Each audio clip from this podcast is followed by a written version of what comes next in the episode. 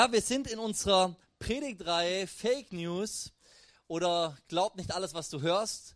Ähm, und Fake News ist ja so ein bisschen, weiß nicht, wie es geht, aber es ist ein bisschen so ein Reizwort, oder? Fake News. Das ist irgendwie, hm, so, das ist so Trump, ja, das ist einfach Fake News gleich Trump, so, ja. Also so ein bisschen schwierig. Ähm, aber wir schauen uns in dieser Reihe einfach so ein paar Aussagen an und wir sagen nicht zwingend, die sind voll falsch oder so, sondern es geht einfach darum, die mal zu beleuchten und mal vielleicht auch ein bisschen von der anderen Seite nochmal anzuschauen. Ähm, oder überhaupt zu schauen, was sagt denn Gott zu diesen Aussagen, die wir immer wieder hören, mit denen wir konfrontiert werden, ähm, aber ja, die, die einfach auch wichtig sind, von dem her zu schauen, was, wie bewertet Gott diese Aussagen. So, wir wollen uns heute mit dem Thema beschäftigen. Das Thema heißt, der Mensch ist von Grund auf gut. Der Mensch ist von Grund auf gut. Ähm, das ist natürlich eine heiß diskutierte Frage seit immer schon, ja, in der Philosophie. Ähm, wie, was ist eigentlich das Wesen sozusagen des Menschen? Ist er gut oder nicht oder wie oder was? Und da hängt so einiges dran, werden wir heute sehen. Ähm, aber ich dachte mir, es gibt heute so, so zwei Strömungen, wahrscheinlich gibt es noch mehr, okay? Aber einfach mal zwei Strömungen, die, ähm, ja, die, die ich immer wieder so sehe und immer wieder höre. Das eine ist, ähm, wir glauben an das Gute im Menschen. Okay? So, das ist die eine Strömung, die wir immer wieder hören. Ähm, also dieser Gedanke, eigentlich ist der Mensch von Grund auf gut. Ja, so wie eben die Aussage hier auch ist. Ähm, und das hat auch schon Rousseau gesagt. Rousseau, ich finde, Rousseau hört sich immer an wie Rosé, aber es hat nichts mit dem Wein zu tun, sondern Rousseau, äh, Rousseau ist, ähm, ist so ein Vordenker des Sozialismus im Endeffekt. Und Rousseau hat gesagt, der Mensch ist von Natur aus gut. Ja, eben genau das. Ähm, und er sagt, der Mensch ist von Natur aus gut, aber durch äußere Einflüsse, durch den Kontakt mit anderen Menschen, mit einer Gesellschaft, die böse ist, sag ich mal, entwickelt er schlechte Eigenschaften und ist dann in der Praxis, sag ich mal, nicht mehr so gut. Aber eigentlich ist er von Natur aus gut. So, die andere Position, die ich mal kurz ansprechen will, die finde ich ganz interessant. Das ist so eine neuere Position, aber die begegnet uns immer wieder. Nämlich, dass immer mehr Menschen sagen, der Mensch ist eigentlich das Übel der Welt. Hast du schon mal gehört? So, der Mensch ist eigentlich das Übel der Welt. Ähm, das, finde ich, kommt auch in ganz vielen Filmen raus. Der neue Jurassic Park, da finde ich, kommt das so minimal raus. Aber wo es mir auch echt aufgefallen ist, ist in dem Noah-Film. So ein Hollywood-Film, ein paar Jahre alt jetzt. Ich habe den nicht so gut gefunden, weil ich fand den historisch zwar sehr daneben, aber, aber ich fand es interessant, da war so eine gesellschaftskritische Nuance oder sehr viele drin. Und ähm, eine Geschichte davon will ich mal ganz kurz beleuchten. Und zwar, Noah ist ähm, eben auf der Arche. Äh, die Sintflut kommt, er ist auf der Arche mit seinen drei Söhnen plus mit seiner Schwiegertochter und ähm, mit seinen zwei, ich, ich glaube, die zwei sind geboren, werden gerade geboren oder wie auch immer, mit seinen zwei Enkelinnen. Und, und auf dieser Arche, da sagt sich Noah, hey, ich werde diese zwei Zwillinge, ich muss sie umbringen. Ich muss sie umbringen. Weil wenn wir jetzt, wenn wir jetzt von vorne anfangen, einen Neustart haben. Ja, Arche heißt ja im Endeffekt irgendwo, dass Gott alles auf Null runtergefahren hat und gesagt hat, ich fange nochmal von vorne an mit Noah und seinem Nachkommen sozusagen. Und Noah sagt sich in der Situation so, nein, der Mensch ist schlecht, deshalb will ich gar nicht, dass der überlebt. So, die, die Tiere sollen überleben, aber der Mensch nicht. Ja, das ist so ein bisschen das, was dahinter steckt. Ähm, und natürlich der Mensch auf der einen Seite hat er die Möglichkeit, mehr als jedes andere Lebewesen Gutes zu bringen in dieser Welt. Diese Welt irgendwie positiv zu beeinflussen und, und, und krasse Dinge irgendwo draus zu machen und das Beste aus dieser Welt rauszuholen. Und andererseits hat er auch in der Hand, die Welt zu zerstören, wenn du so willst. Ja? Denk mal an Wasserstoffbomben, Atombomben. Also der Mensch hat heute in der Hand, die Welt zu zerstören tatsächlich. Und wenn wir jetzt in unsere Geschichte reinschauen, dann müssen wir sagen, hat tatsächlich immer wieder, und zwar sehr häufig eigentlich, wenn man es genau nimmt, diese Seite äh, überwogen, dass der Mensch irgendwo ähm, sich eher für das Negative entschieden hat. Also das sind mal so zwei Seiten. Wie gesagt, der Mensch von Grund auf gut oder der Mensch irgendwo als das Übel der Welt. Ähm, aber bevor wir diese Frage überhaupt beantworten, ich meine, es bringt nicht so viel, die, die heutige Situation zu analysieren und dann zu sagen, ist der Mensch gut oder schlecht, sondern wir müssen ja auch fragen, so wie tickt der Mensch eigentlich? Was ist sein Wesen? Ähm, wie ist er entstanden oder erschaffen oder wie auch immer wir es jetzt nennen? Und ähm, wenn wir so unsere Gesellschaft anschauen, da würden die meisten Menschen davon ausgehen, ähm, dass es eben eine Evolution gab. Okay? Oder? Also die Evolutionstheorie, wenn du jetzt als Christ kommst und du glaubst an irgendwie sechs Tage Schöpfung oder sowas, dann wirst du ziemlich unten durch. Also die meisten Menschen, sie glauben an, an Evolution. Und ähm, das bedeutet, der Mensch hat sich oder das, die, das Leben hat sich über Millionen oder sogar Milliarden von Jahren entwickelt und der Mensch hat eine ganz lange Entwicklung gehabt, bis er wirklich zu dem wurde, was er heute ist. Ähm, und das ist geschehen durch Mutationen und durch Selektion äh, und und es ist nach dem Prinzip abgelaufen, the survival of the fittest. Kennen wir wahrscheinlich den Begriff, ja? The survival of the fittest oder of the strongest oder luckiest oder wie auch immer, da gibt es so verschiedene Tendenzen darin in dem Ganzen. Aber es bedeutet im Endeffekt, der robusteste oder der stärkste oder der, der eben am meisten Glück hatte, die Dinosaurier waren zwar die stärksten, aber hatten ein bisschen Pech, ja. Ähm, also der, der am meisten Glück hatte, der hat halt dann überlebt. So. Das ist das Prinzip der Evolutionstheorie.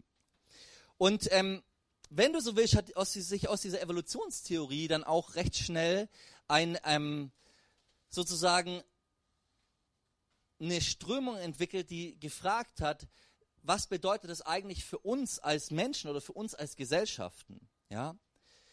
Und ähm, diese Strömung, da kam eine, eine, eine große Strömung, die herauskam, war der Sozialdarwinismus. So nennt sich der, der Sozialdarwinismus. Und der Sozialdarwinismus ist eben die Anwendung der Evolutionstheorie auf unsere moderne Gesellschaft, beziehungsweise eben die zur Zeit von Darwin und Co. Okay? Ähm, und Darwin sagt da was Interessantes, also man muss dazu sagen, der Sozialdarwinismus geht nicht zwingend auf Darwin an sich zurück, aber, er, aber eben auf die Evolutionstheorie. Okay? Und Darwin sagt jetzt folgendes, wir sehen mal das Zitat, er sagt, bei Wilden, oder man könnte auch sagen bei Eingeborenen oder so, werden die geistig und körperlich Schwachen bald beseitigt. Und diejenigen, die leben bleiben, zeigen gewöhnlich einen Zustand kräftiger Gesundheit. Entgegen dem tun wir zivilisierten Menschen alles nur Mögliche, um den Prozess dieser Beseitigung aufzuhalten. Wir bauen Zufluchtsstätten für die Schwachsinnigen, für die Krüppel und die Kranken. Wir erlassen Armengesetze und unsere Ärzte strengen die größte Geschicklichkeit an, das Leben eines jeden bis zum letzten Moment noch zu erhalten. Hierdurch geschieht es, dass auch die schwächeren Glieder der zivilisierten Gesellschaft ihre Art fortpflanzen. Niemand, der der Zucht domestizierter Tiere seine Aufmerksamkeit gewidmet hat, wird daran zweifeln, dass das für die Rasse des Menschen im höchsten Grade schädlich sein muss. Es ist überraschend, wie schnell ein Mangel an Sorgfalt oder eine falsch geleitete Sorgfalt zur Degeneration einer domestizierten Rasse führt. Aber mit Ausnahme des den Menschen selbst betreffenden Falls ist wohl kaum ein Züchter so unwissend, dass er seine schlechtesten Tiere zur Nachzucht zuließe. Wow. Okay, come on. Äh, krass. Ja. Ähm, also irgendwo, das, was Darwin hier sagt, das hört sich in den Ohren der damaligen Zeit wahrscheinlich irgendwo logisch an, aber für unsere Ohren hört sich das schrecklich an, unmenschlich an. Aber es ist de facto die Evolutionstheorie angewandt auf die Menschheit. Und dann noch ein zweites Zitat von Darwin. Ich muss auch dazu sagen, das ist ein Text, okay, aber es gibt auch noch andere Texte, die manches bisschen wieder relativieren. Kannst du dir dann selber mal gar nicht da mehr reinlesen. Aber Darwin bringt jetzt die Schlussfolgerung seiner Theorie gut, Theorie gut auf den Punkt, wenn er Folgendes sagt. Wie jedes andere Tier ist auch der Mensch ohne Zweifel auf seinen gegenwärtigen hohen Stand durch einen Kampf um die Existenz gelangt. Und wenn er noch höher fortschreiten soll, muss er einem heftigen Kampf ausgesetzt bleiben. Es muss für alle Menschen offene Konkurrenz bestehen. Das, schreibt er in die Abstammung des Menschen, in der Zusammenfassung davon. So, also, wenn du diese Stelle dir anschaust, dann, also wenn du, wenn du dann in die Geschichte reinschaust, dann merkst du, zum Beispiel der Kolonialismus ist eigentlich äh, eine direkte Folge dieses Denkens. Ja, damit wurde der Kolonialismus begründet. Wir sind eine höhere Rasse als andere und so und wir müssen irgendwo die anderen, ja, uns irgendwo da hocharbeiten. Und da steckt auch so ein bisschen so ein, so die Grundlage, kann man sich vorstellen, für irgendeinen ungezügelten Kapitalismus drin, der, ähm, der sich damit eben rechtfertigen lässt. So, wenn wir uns die Evolutionstheorie anschauen und wenn wir der folgen, dann müssten wir doch eigentlich sagen, der Mensch hat eine Art Urinstinkt und dieser Urinstinkt, der, ähm, der sagt im Endeffekt, dass der Mensch kämpfen muss und dass er den Schwächeren besiegen muss, ähm, das ist irgendwo die Natur, die der Mensch nach der Evolutionstheorie im Endeffekt hätte. Also das Ideal der Evolutionstheorie ist der Starke und der höher entwickelte. Logisch, oder? Also ist ja klar, es, es soll sich ja immer weiterentwickeln. Lass mich noch was sagen, der Sozialdarwinismus, der wurde auch im Nachhinein ganz stark zum Beispiel von den Nazis oder auch in der DDR eben als Grundlage genommen. Deshalb war auch bei beiden dieser, dieser, dieses Ideal des starken und des, des, des, des durchtrainierten Athleten und so so groß. Ja? Wenn wir nach der Evolutionstheorie gehen, dann glaube ich, müssen wir schlussendlich mit ein paar Nuancen irgendwo bei dieser, bei, ja, dabei rauskommen, dass der Mensch eben so von, von seiner Identität her ticken muss. So, jetzt fragen wir mal, was sagt denn die Bibel über die Identität des Menschen? Ist ja immer gut, das mal ein bisschen so daneben zu halten. Ähm, zuerst mal sehe ich in der Bibel Folgendes. Gott hat alle Lebewesen geschaffen, oder? Gott hat alle Lebewesen geschaffen, aber er hat sie nicht nur irgendwie geschaffen, sondern er hat sie in Harmonie zueinander geschaffen. sehen wir in Genesis 1 bis 3. Er hat sie in Harmonie zueinander geschaffen. Und der Mensch ist im Ebenbild Gottes erschaffen. Also als eine Art Spiegelbild. Man, man schaut den Menschen an und in dem Menschen erkennt man irgendwo wieder Gott. Ja? Der Mensch reflektiert irgendwo Gott. So ist er geschaffen. Und dann sehen wir, dass der Mensch über die Tiere herrschen soll. Nicht so sehr im negativen Sinne, wie wir das oft heute kennen, sondern im Sinne von, dass er sich um die, um die Tiere kümmern soll. Er soll ihnen Namen geben.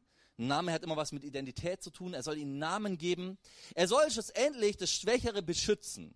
Ja, das soll er machen. Er soll das Schwächere beschützen. Und am Schluss sagt Gott, nachdem er alles geschaffen hat, sagt er, siehe, und es war sehr gut.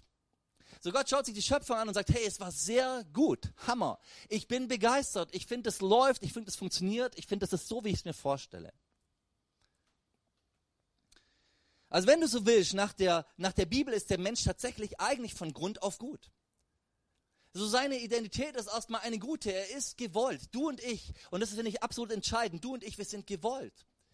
Gott hat uns kreiert. Gott hat sich was gedacht bei uns.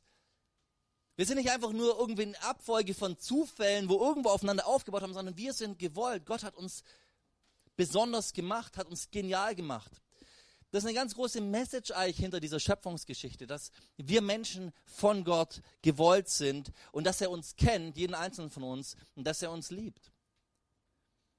Und dass wir angenommen sind von ihm und dass wir von ihm, ja, eben gewollt sind. Und jetzt kommt mal ein kleiner Exkurs. Hier an dieser Stelle, da wird es schwierig, oder lass mich sagen, eigentlich fast unmöglich, die Evolutionstheorie und den Gott der Bibel zusammenzubringen. Ja? Und ich gebe euch nochmal ein Beispiel. Ich habe ja gesagt, Evolution bedeutet irgendwo, der Stärkere überwindet oder, wenn es blöd kommt, frisst den Schwächeren. So. Ich habe euch mal ein Bild mitgebracht. Das hier ist ein Grauhörnchen. Ja? Nettes Tier, ähm, sicherlich sehr flauschig. Ja, sie, sieht, sieht süß aus, oder? Also, so wenn ich jetzt in der Natur unterwegs wäre, ich würde das sehen, ich würde mich freuen, ich würde meine Tochter hochhalten und sagen, schau mal und so. Also es ist irgendwie ein nettes Tier. Ähm, dieses, dieses Grauhörnchen kommt aus Nordamerika und wurde irgendwann vor, ich weiß nicht wie viele Jahren, also vor 200 Jahren oder so, vielleicht 300, vielleicht 100, keine Ahnung, wurde aus Nordamerika importiert und hier wurden dann ein paar hundert oder waren es ein paar tausend ausgesetzt und zwar vor allem in, in, in England, ja. Und mittlerweile gibt es in England fast keine Eichhörnchen mehr, weil dieser Kerl hier, das Grauhörnchen, ist etwas größer und auch etwas stärker und etwas schneller als ein Eichhörnchen, nutzt aber dieselben Nistplätze, frisst dasselbe Futter und hat, ist auch immun gegen bestimmte Viren, gegen die das Eichhörnchen eben, also die roten, nicht äh, immun sind. Also das bedeutet, die verdrängen die Eichhörnchen, diese Bösewichte hier. Ja? Ähm, deshalb stehen die auch auf der Liste der unerwünschten Spezies der EU. Der Kerl ist unerwünscht. Ihr findet den süß, könnt ihr machen, setzt ihn bitte nicht aus. Der ist auf jeden Fall unerwünscht. Er steht auf der Liste der unerwünschten Spezies der EU. Also, lass mich unterm Strich das mal folgendermaßen kommentieren. Äh, wir versuchen eigentlich die Evolution aufzuhalten, indem wir den auf die Liste setzen. Ja. Ähm, okay, Evolution, das wär, ist ja das Normale, wie Evolution funktioniert. Im Endeffekt, das, das Eichhörnchen wird verdrängt und das Grauhörnchen ist der neue Hero und irgendwann kommt noch ein größeres und irgendwann ist er so groß, das ich, das Grau, Schwarzhörnchen ist es dann wahrscheinlich, ja, oder Muskelhörnchen oder so, weiß nicht, wie es dann heißt. ähm, aber im Endeffekt empfinden wir die Evolution heute als negativ oder als brutal oder als böse oder als nicht erwünscht. Ähm, du kannst es ewig weitermachen. Es gibt eine asiatische Karpfenart, die sich in Richtung des, der großen Seen in Nordamerika äh, bewegt, zubewegt, okay? Und die sind ziemlich groß und die fressen eigentlich alles. Die fressen kleine Fische, die fressen aber auch alles an, an, an Futter, das eben da drin ist. Und dadurch sind sie wirklich eine Gefahr für das Ökosystem ähm, der großen Seen und auch für das Trinkwasser. Also was wird gemacht? Es gibt bestimmte, ähm, bestimmte Zäune, die so Elektroschocks rausgeben, damit es aufgehalten wird. Und da überlegt man auf, da denkt man über Milliarden schwere Projekte nach, um dieses, um diese Tiere da irgendwie aufzuhalten, damit sie nicht bis in diese Seen reinkommen. Oder schau dir bedrohte Tierarten an, wo wir versuchen, die irgendwo, dass sie eben nicht aussterben. Ja? Also im Endeffekt, im Endeffekt versuchen wir, wenn du so willst, die Evolution aufzuhalten. Und jetzt da will ich mal, will ich mal sagen, denk jetzt mal an den Gott der Bibel. Denk mal an das Wesen Gottes, wie Gott tickt.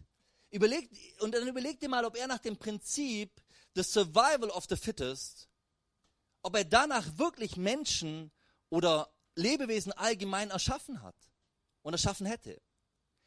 Hey, wenn du und ich, wenn wir schon keinen Bock haben auf Evolution, weil wir merken, das hat was mit Zerstörung zu tun und so, das hat was mit Tod zu tun, wenn wir schon die Evolution aufhalten wollen, wie viel mehr hat Bock, äh, Gott keinen Bock auf so eine Art von, von Schöpfung, oder? Weißt du, Gottes Wesen, und das siehst du durch die gesamte Bibel, ist es, dass er den Schwachen und das Schwache schützt. Gott liebt das Schwache. Gott schützt das Schwache. Gott hat immer ein Problem mit Menschen, die irgendwo das Schwache, ja, das Schwache irgendwo klein halten wollen. Deshalb geht es auch immer darum, dass die Witwen und Waisen zum Beispiel versorgt werden müssen in Israel. Und immer wenn, wenn Gottes Gericht im Alten Testament kommt, dann hat es meistens was damit zu tun, dass irgendwelche Leute unterdrückt werden. Dass der Schwache irgendwo unterdrückt wird. Das ganze Wesen Gottes ist, dass er sogar das Schwache erwählt. Du und ich, das Schwache der Welt hat Gott erwählt.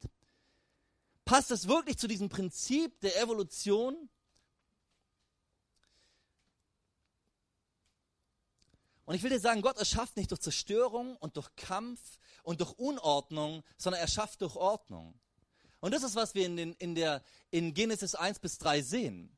Weißt du, ich, lass, ich will mich gar nicht immer auf diese Diskussion einlassen, wie lange ist das alles gewesen und wie genau und so. Die Bibel ist kein Biologiebuch. Die Bibel ist ein theologisches Buch. Sie will was über Gott und mich oder über Gott und seine Schöpfung aussagen. Aber was auf jeden Fall klar rüberkommt in diesen ersten drei Kapiteln ist, dass Gott durch Ordnung geschaffen hat. Dass er genau wusste, was er macht und dass es in, Harmonie geschehen ist und dass es perfekt war. Und ich sage dir was, ich glaube schon an Evolution in dem Sinne. Natürlich, ich, es gibt natürlich diese Grauhörnchen. Die sind nicht nur irgendein Mythos, ja, nicht nur irgendein böser, äh, weiß ich nicht, böses mystische Gestalt, die ab und zu auftaucht und, und andere Eichhörnchen erschreckt oder so. Das ist tatsächlich ein reales Wesen, das gibt es, keine Frage. Aber die Evolution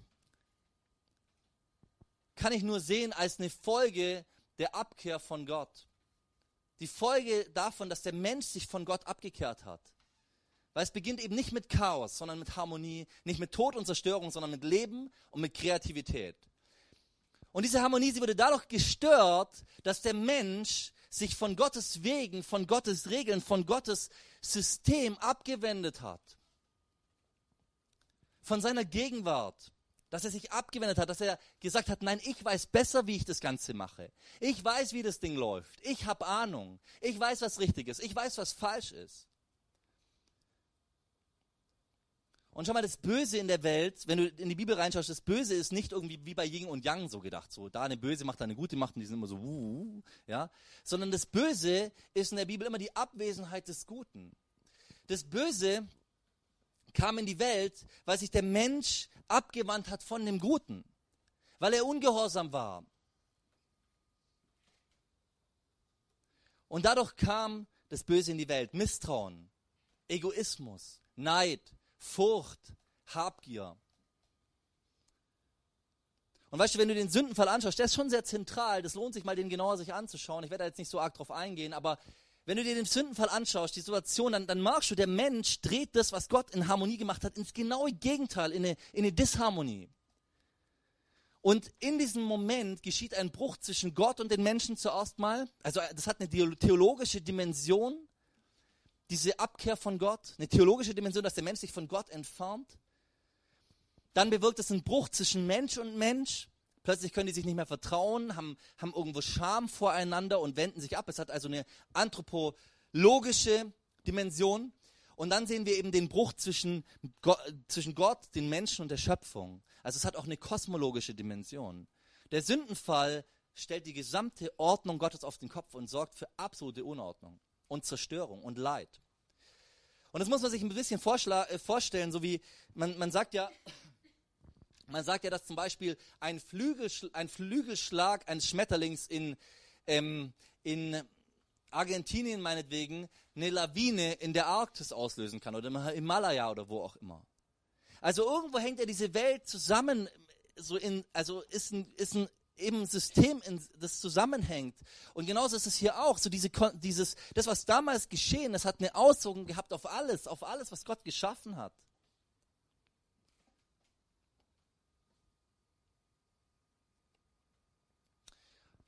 Und schon mal, die Bibel sagt über den heutigen Ist-Zustand des Menschen, den heutigen Ist-Zustand des Menschen sagt sie folgendes in Römer 3 Abvers 10. Sie sagt, keiner ist gerecht, auch nicht einer. Keiner ist klug. Keiner fragt nach Gott.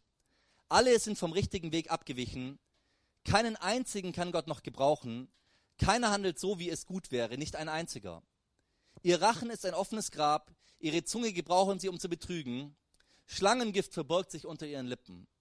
Ihr Mund ist voller Flüche und gehässiger Worte. Nichts hemmt ihre Schritte, wenn es gilt, Blut zu vergießen. Verwüstung und Elend lassen sie auf ihren Wegen zurück. Und vom Weg, der zum Frieden führt, wollen sie nichts wissen. Sich Gott in Ehrfurcht zu unterstellen, käme ihnen nie in den Sinn. So, die Bibel sagt nicht, dass der Mensch von Grund auf schlecht ist, im Sinne von, dass er schlecht geschaffen wurde. Aber die Bibel sagt, dass heute der Mensch durch und durch schlecht ist. Ja dass der Ist-Zustand des Menschen einer ist, der eigentlich nach dem Negativen sich ausstreckt, der eigentlich irgendwo immer wieder neu sich auf das Negative, auf das Zerstörerische einlässt. Aber es ist ein großer Unterschied, ob der Mensch von Grund auf schlecht ist oder ob der Mensch erstmal gut geschaffen wurde, aber durch diese Abwendung von Gott heute durch und durch schlecht ist. Das ist ein Riesenunterschied. Ja? Das bedeutet nämlich, auf der einen Seite sind wir absolut wertvoll. Du und ich, jeder Mensch in dieser Welt. Jeder Mensch in dieser Welt ist wertvoll vor diesem Gott, ist einzigartig, ist geliebt, ist gewollt. Jeder Mensch. Aber zweitens heißt es eben auch, dass wir alle schuldig sind vor diesem Gott, Sünder sind vor diesem Gott und seine Vergebung brauchen. Das gilt genauso für alle. Und ich glaube, diese Erkenntnis, dieses Verstehen ist etwas unglaublich Wichtiges für dein und mein Leben. Weißt du, nicht dafür die Welt zu verstehen, sondern einfach konkret für dein und mein Leben, wie wir uns verhalten gegenüber anderen, gegenüber uns selber und gegenüber Gott. Ich will heute über drei Konsequenzen reden, die im Endeffekt dieses Sein vor Gott hat, wenn wir das verstehen, wenn wir das erkennen, was die Konsequenzen für unser Leben sind, wenn wir das irgendwo inner, wirklich verinnerlicht haben.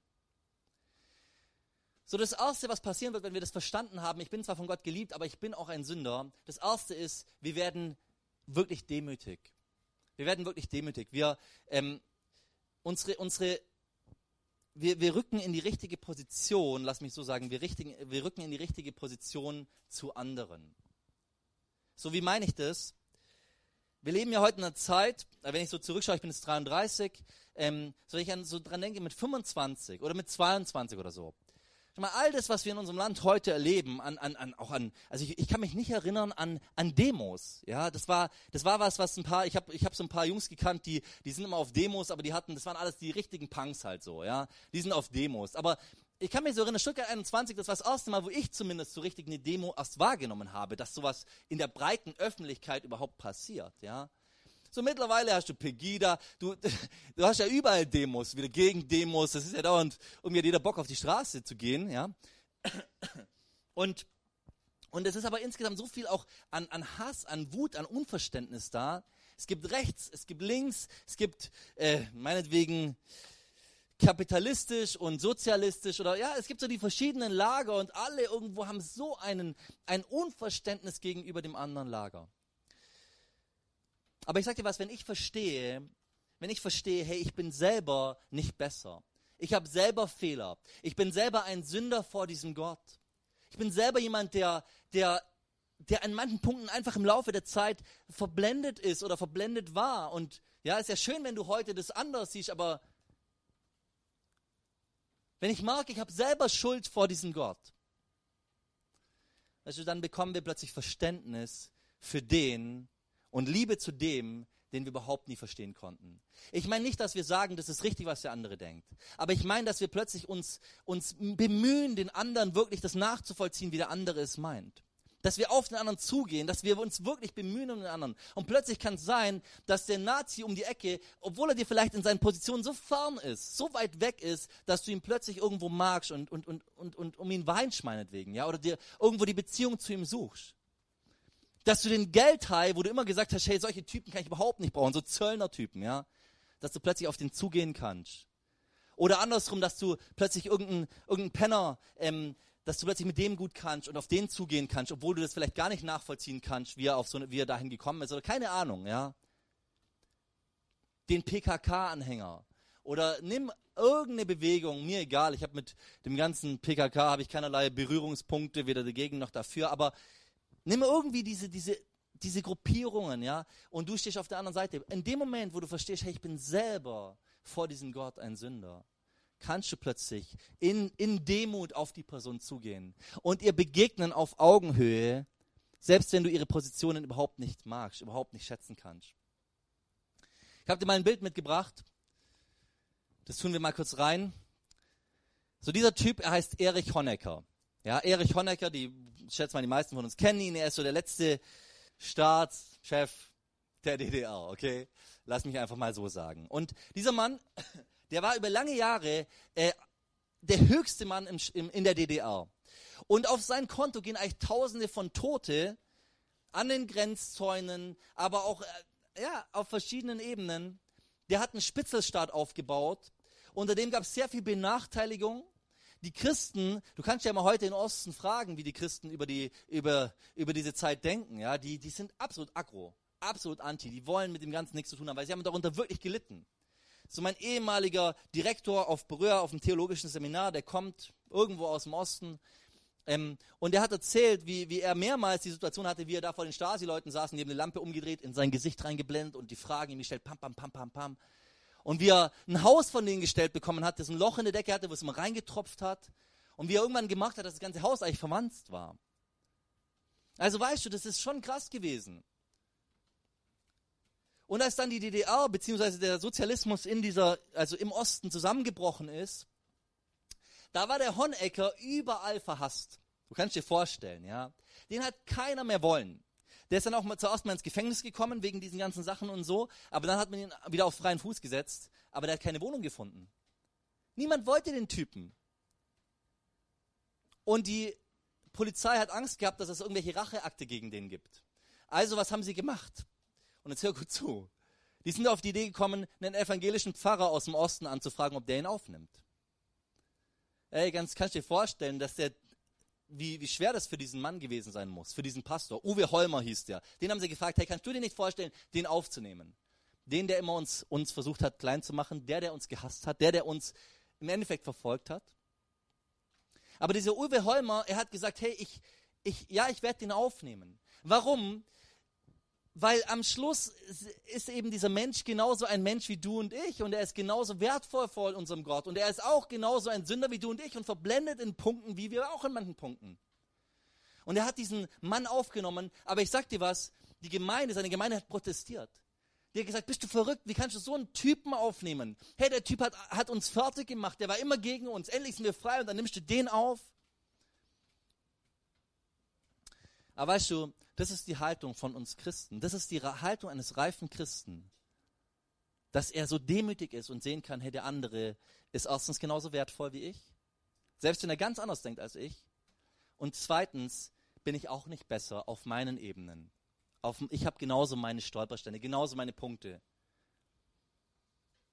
ich werde da gleich noch was dazu sagen, aber weißt du, das ist so ein bisschen übertragen gesagt, wie wenn wir heute, wie wenn es jetzt in, in der Türkei irgendeinen Putsch geben würde und Erdogan würde hier hinfliehen und du würdest ihn aufnehmen.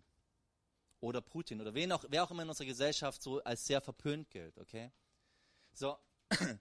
Und ich glaube, diese Haltung, die brauchen wir Christen, gerade in dieser Zeit. Hey, wenn jemand sie hochhalten muss, dann wir. Wir müssen Friedensstifter sein in dieser Zeit, in unserer Zeit. Und wir müssen die Wogen glätten. Und weißt du, da kommt man manchmal zwischen die Räder, das will ich dir auch sagen. Da ist man manchmal der, der plötzlich beschimpft wird als der von der anderen Seite, weil man irgendwo Partei ergreift für Menschen. Nicht, weil man ihre Position mag, aber weil man sie, weil man irgendwo sie auch schützt, weil man, weil man sich wirklich bemüht, auch aus der Sicht des anderen die Sachen zu sehen und ihn wirklich lieb zu haben und ihn zu erreichen. Lass mich noch von der zweiten Person erzählen. Also eigentlich wollte ich nicht so sehr von Honecker, sondern eben eher diesen Uwe Holmer mal hochheben. Uwe Holmer. Ich will von, von einem zweiten Christen erzählen, der, den, ich, den ich echt bewundere. Und das ist dieser Typ hier rechts, der heißt Niemöller, Martin Niemöller. Und Martin Niemöller war Leiter der bekannten Kirche unter Hitler. Die bekannte Kirche war so der Teil der evangelischen Landeskirche, der sich, der sich gegen das Regime bzw. gegen die Unterwanderung des Regimes innerhalb der evangelischen Kirche gestellt hat und schlussendlich auch gegen vieles andere aus dem heraus dann, gegen vieles, was eben das Nazi-Regime so gemacht hat. Und 1937 kommt er ins KZ nach Dachau und, ähm, und er kommt in dieses KZ, weil er offen Hitler widersprochen hat. So Hitler hat gesagt, lassen Sie mal das deutsche Volk, Volk ruhig meine Sorge sein. Und Niemöller hat gesagt, Moment mal, wir sind die Kirche, Herr Hitler, wir können dieses Volk nicht in Ruhe lassen, weil dieses Volk, dafür haben wir die Verantwortung. Und du kannst dir vorstellen, dass Hitler nicht sonderlich begeistert war über diese Antwort von ihm, okay? Also wurde der sowas wie der persönliche Feind Hitlers. Und im Ausland wurde das auch so wahrgenommen, Niemöller gegen Hitler. So, ja? Schon krasse Dimension. Und dieser Mann kam dann 1937 ins KZ. Von 37 bis 45 war er im KZ in Dachau. Und als der Krieg dann vorbei war, er hatte überlebt, ist er zurück mit seiner Frau und sie standen vor dem KZ Dachau. Und dann steht irgendwas, ich weiß nicht mehr genau die genaue Zahl, aber irgendwas unter 300.000, glaube ich. 300.000 Tote oder 260.000 Tote. Und er merkt, wie seine Frau neben ihm steht. Also steht 1933 bis 45 260.000 Tote. Und er merkt, wie seine Frau so neben ihm steht und zittert und irgendwie so über diese Zahl total schockiert ist. Und Niemöller, er sagt, hey, ich war auch schockiert, aber nicht über die Zahl der Toten. Ich dachte, es wären noch mehr. Aber ich war schockiert, weil er stand von 33 bis 45. Und Gott hat in mein Herz reingesprochen und hat gesagt, hey, von 37 bis 45, da hast du eine Ausrede. Da warst du auch hier. Aber was ist von 33 bis 37? Und er sagt, von 33 bis 37, da sind die Kommunisten verhaftet worden. Da sind die Gottesfeinde irgendwie verhaftet worden. Da haben wir alle als Christen schön die Klappe gehalten. Ja, wir wussten alle, was passiert mit denen. Aber uns hat es nicht so wirklich gejuckt. Erst als wir geholt wurden, da hat es uns gejuckt. Erst als es um uns ging, da hat es uns gejuckt. Und er sagt, am Schluss haben sie mich geholt. Und dann gab es keinen mehr zum Protestieren. Dann gab es keinen mehr zum Protestieren. Und weißt du, ich finde irgendwie so stark, dieser Niemöller, was mich auch beeindruckt, dieser Typ, er schaut sich selber an und er ist schonungslos mit sich selber und er kennt seine Schuld. Ähm, und er merkt, hey, ich bin selber nicht besser als viele andere. Ja. Im Nachhinein, auch als der Kommunismus gerade auch später stärker wurde, hat er sehr viel auch Partei für den Kommunismus beziehungsweise ja für, für diese Seite ergriffen. Aber er sagt Folgendes ähm, und das mache ich zitiere ich jetzt nicht wortwörtlich, weil ich habe es nicht mehr genau so gehabt, aber ich, ich weiß es ziemlich genau noch, weil ich habe schon oft erzählt. Er sagt, nicht die Deutschen sind so aus Schuld an dem Ganzen. Nicht mal die Nazis sind schuld, sondern wir Christen sind schuld. Um genau zu sein, sind wir als bekennende Kirche schuld. Weil den anderen, denen wird Jesus sagen, Vater, vergib ihnen, denn sie wissen nicht, was sie tun. Wir als Christen, wir als bekennende Kirche, wir wussten immer, was die da tun. Uns war es immer klar, aber wir haben unsere Klappe gehalten. Und weißt du, ich, ich will das mal auf, auf eine bisschen versuchen zu übertragen, auf eine Situation in unserer Zeit. So, wir haben in unserer Zeit weltweit sehr viele Abtreibungen. Und Weißt du, wir Christen im Normalfall sagen wir, hey, das machen wir nicht. Ja, gehe ich mal davon aus. Sagen wir, hey, das, das machen wir nicht. Und wir sind wahrscheinlich auch meistens dagegen.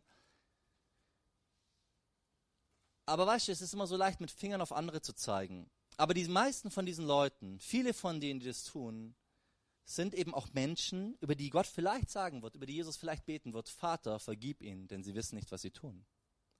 Weißt du, die, die, die lassen sich einreden, hey, das ist irgendein Zellklumpen. Das ist noch gar nicht wirklich ein Mensch. Aber du und ich, die wir diesen Jesus kennen und die wir wissen, dass Gott uns einzigartig geschaffen hat, wir wissen, das ist nicht nur irgendein Zellklumpen, sondern es ist ein Mensch, den Gott lieb hat und den Gott schätzt und mit dem Gott einen Plan hat. Wir wissen, das Ungeborene ist wertvoll. Und weißt du, anstatt mit den Fingern auf andere zu zeigen oder uns auf die Schulter zu klopfen und sagen, wir sind ein bisschen besser, müssten wir eigentlich auf unsere Knie gehen und weinen darüber, dass wir oft keine Hilfe geleistet haben, oft nicht unseren Mund aufgemacht haben, oft nicht irgendwo, ja. Und es gilt nicht nur für den Bereich, das gilt für viele Bereiche. Das gilt für viele Bereiche, wo wir immer schön auf andere zeigen können. Aber ich sag dir was, du und ich, wir alle, ich hoffe, dass wir wenn wir diesen Jesus kennen und von ihm verwandelt worden sind, dass wir ein bisschen besser sind als manche anderen. Ja? Also das muss eigentlich so sein. Aber wenn wir uns auf die Schulter klopfen, dann muss uns eins dabei klar sein, der Grund, dass wir hoffentlich besser sind, ist nicht, dass wir uns irgendwo, das ist, es ist nicht unser Verdienst. Es ist nicht, weil wir irgendwas gemacht haben, sondern es ist, weil Gott uns Gnade geschenkt hat. Weil er uns seine Liebe vor Augen gestellt hat. Weil er uns, er uns klar gemacht hat, wer wir vor ihm sind. Und weil wir irgendwo von ihm verwandelt werden durften und freigemacht wurden. Also wir können uns darauf überhaupt nichts einbilden. Ganz im Gegenteil, deshalb legt Gott eigentlich auch an uns, die wir diesen Jesus kennen, eine höhere Messlatte an, als an Menschen, die Jesus nicht kennen. Ich will dir mal eine Stelle vorlesen. Da sagt Jesus nämlich, wehe, wehe dir Korazin, wehe dir Bethsaida. Das sind zwei Städte, in denen Jesus gewirkt hat und Wunder getan hat und Dinge irgendwo krasse Dinge passiert sind, wo Menschen eigentlich erkennen konnten, dass Jesus real ist, ja. Wehe dir, Korazin, wehe dir, Bezeida. Wenn in Tyrus und Sidon die Wunder geschehen wären, die bei euch geschehen sind, die Menschen dort hätten sich längst ins Sacktuch gehüllt und in Asche gesetzt und wären zu Gott umgekehrt. Jesus sagt diesen Städten, hey Leute, ihr, ihr, ihr habt, ihr habt viel mehr an Infos und deshalb ist an euch ein viel höherer Maßstab gesetzt. Andere, ich kann dir sagen, ich glaube, viele Menschen, wenn sie das erlebt hätten, was wir manchmal, was wir erlebt haben, wenn, wir die, wenn sie die Gnade Gottes erlebt hätten, ich sag dir, die würden manches Mal wahrscheinlich viel mehr abgehen als wir. Keine Ahnung, ja. Aber das ist ja die Aussage. Weißt du, viele von uns, wir kommen aus dem christlichen Elternhaus. Was haben wir schon dafür getan? Wir kommen aus gesunden Familien. Was haben wir schon dafür getan? Weißt du, wir sind viel näher dran, irgendwo diesen Jesus, diesen Jesus zu erkennen, als viele andere Menschen, als irgendein Mensch in Mauritanien, ja. Und Gott sagt, hey, ich habe an dich, der du meine Wunder gesehen hast, anderen, andere Messlatte lege ich an als an andere. Und weißt du, das ist gut für mich, weil das hilft mir, dass ich mich nicht erhebe über andere, die die Dinge falsch machen. Weil ich merke, dass ich sie nicht falsch mache, ist die Gnade Gottes. Dass ich sie anders erkennen durfte, ist die Gnade Gottes. Nicht mein Verdienst. So, wir sind nicht besser als die anderen. Wir sind genauso Sünder, wir sind genauso fehlerhafte Menschen. Wir verpassen genauso die Herrlichkeit Gottes eigentlich von, unserer, von unserem Ist-Zustand her. Und deshalb haben wir überhaupt keinen Grund, auf andere runterzuschauen. Weißt du, in der Bibel, das bemängelt Jesus immer wieder an Menschen. Da ist ein Pharisäer, ein Typ, der ist sehr geistlich und macht sehr vieles richtig. Und er kommt zum Tempel und er sagt, Gott, danke, dass ich nicht bin wie dieser Zöllner. Er zeigt auf so einen Zöllner. Gott, danke, dass ich nicht bin wie dieser Zöllner. Ich bete so und so oft, ich mache das und das richtig, das und das. Und dann ist da dieser Zöllner und der kommt ganz anders, der kommt mit der Haltung, er schlägt sich auf die Brust, er schaut, er schaut nicht mehr zum Himmel, sondern er schaut auf den Boden und sagt, Herr, sei mir Sünder gnädig.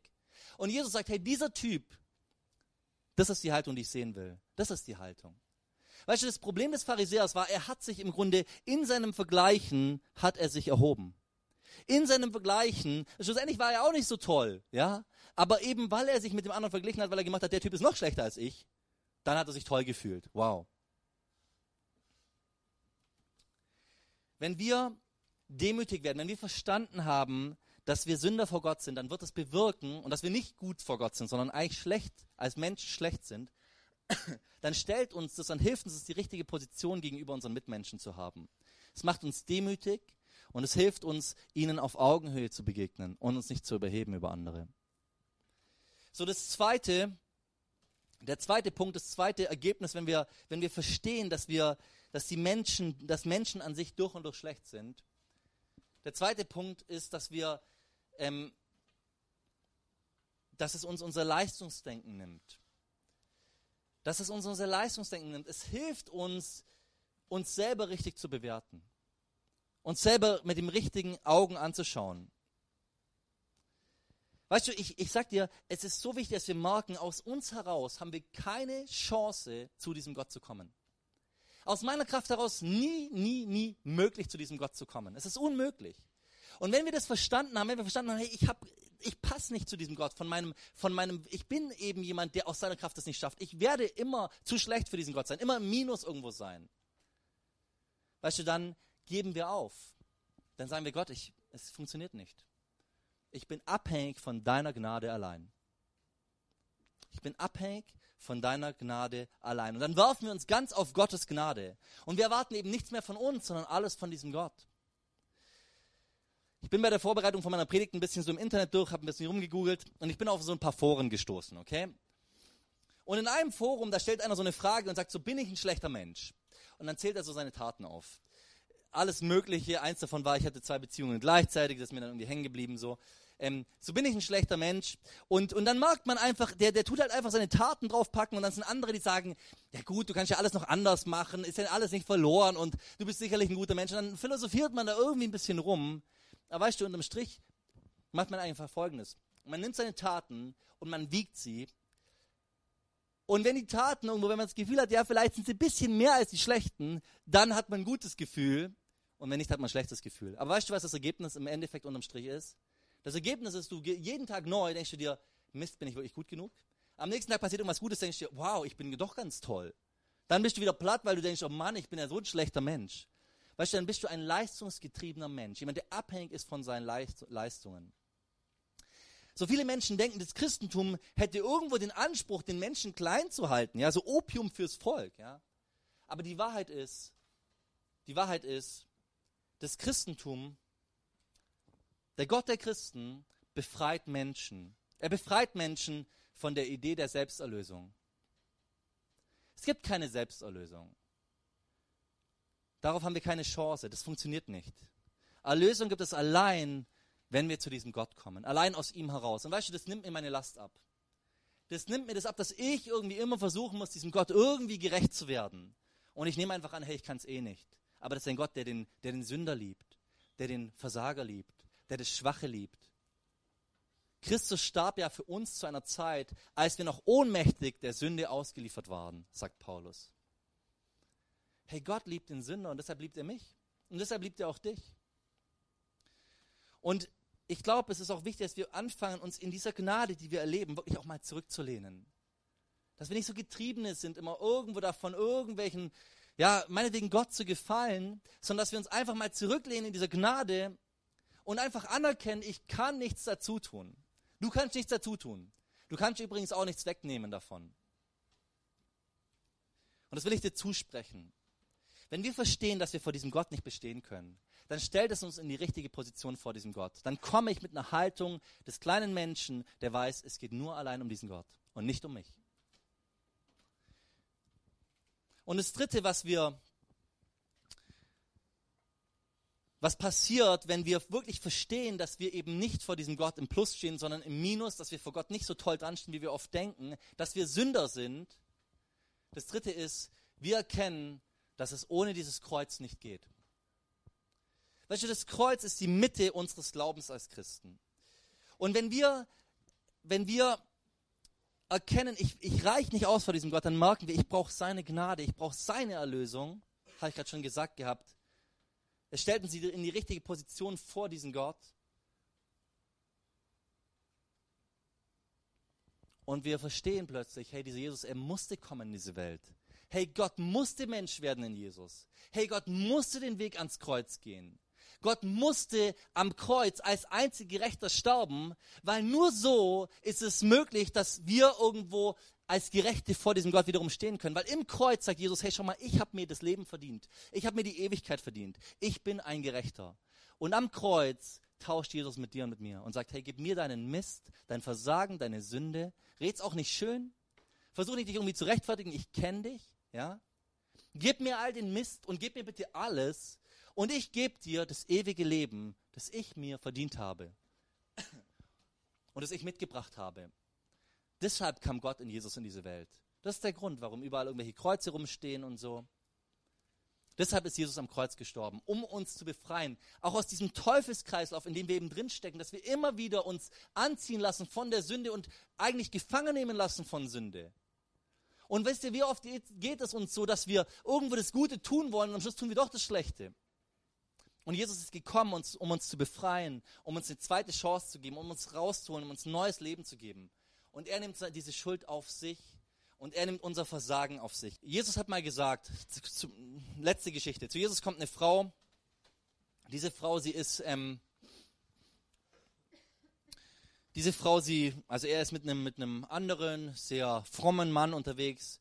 Und diese Frau kommt in das Haus von diesem frommen Mann und sie weint, die Tränen tropfen auf seine Füße. Und und sie trocknet diese Füße mit ihren Haaren ab. Sie, sie hat ein Öl dabei, leert es auch noch da drüber und krasse Situation und dieser Pharisäer weiß oder dieser fromme Mann, der weiß, hey, diese Frau, die ist eine Sünderin. Jesus wusste es auch. Das ist eine stadtbekannte Sünderin. Jeder kannte die und jeder wusste, mit Gott hat die gar nichts am Hut. Die ist eine gottferne Person. Und er wundert sich, dass Jesus eben dieser Frau die Füße salbt. Und am Schluss kommentiert Jesus das Ganze und er sagt, hey, schau mal, wem viel vergeben wurde, der liebt viel diese Frau hat verstanden, hey, ich bin vor diesem Gott nicht gerecht. Und deshalb komme ich, kommt sie und lehrt das alles über Jesus, weil sie versteht irgendwo, in Jesus gibt es eine Chance. Und aus dieser Freude heraus, aus dieser Begeisterung, breitet sie alles über, den Jesus, über Jesus aus, was sie hat. So, sie gibt ihm alles. Und das ist, glaube ich, das Ergebnis davon, wenn wir wirklich verstehen, hey, vor diesem Gott habe ich nichts zu bringen. Aber da ist dieser Jesus gekommen für mich. Und wisst ihr was? Wir können ihm gar nichts geben. Aber was wir ihm geben können, in dem Sinne ist, wir können ihm unsere Dankbarkeit geben. Wir können ihm unsere Freude an ihm geben. Wir können ihm unsere Liebe schenken. Das können wir tun. Keine Werke können wir geben, aber das können wir geben. Und das ist, was Gott sich auch wünscht, dass wir, wenn wir verstanden haben, was das Kreuz bedeutet, dass wir als Christen durch die Welt laufen, nicht wie, nicht wie verprügelte Hunde irgendwie, ja, die äh, immer nur Probleme haben, sondern als Menschen, die verstanden haben, hey, ich habe das, das beste, größte Geschenk aller Zeiten, habe ich bekommen. Musik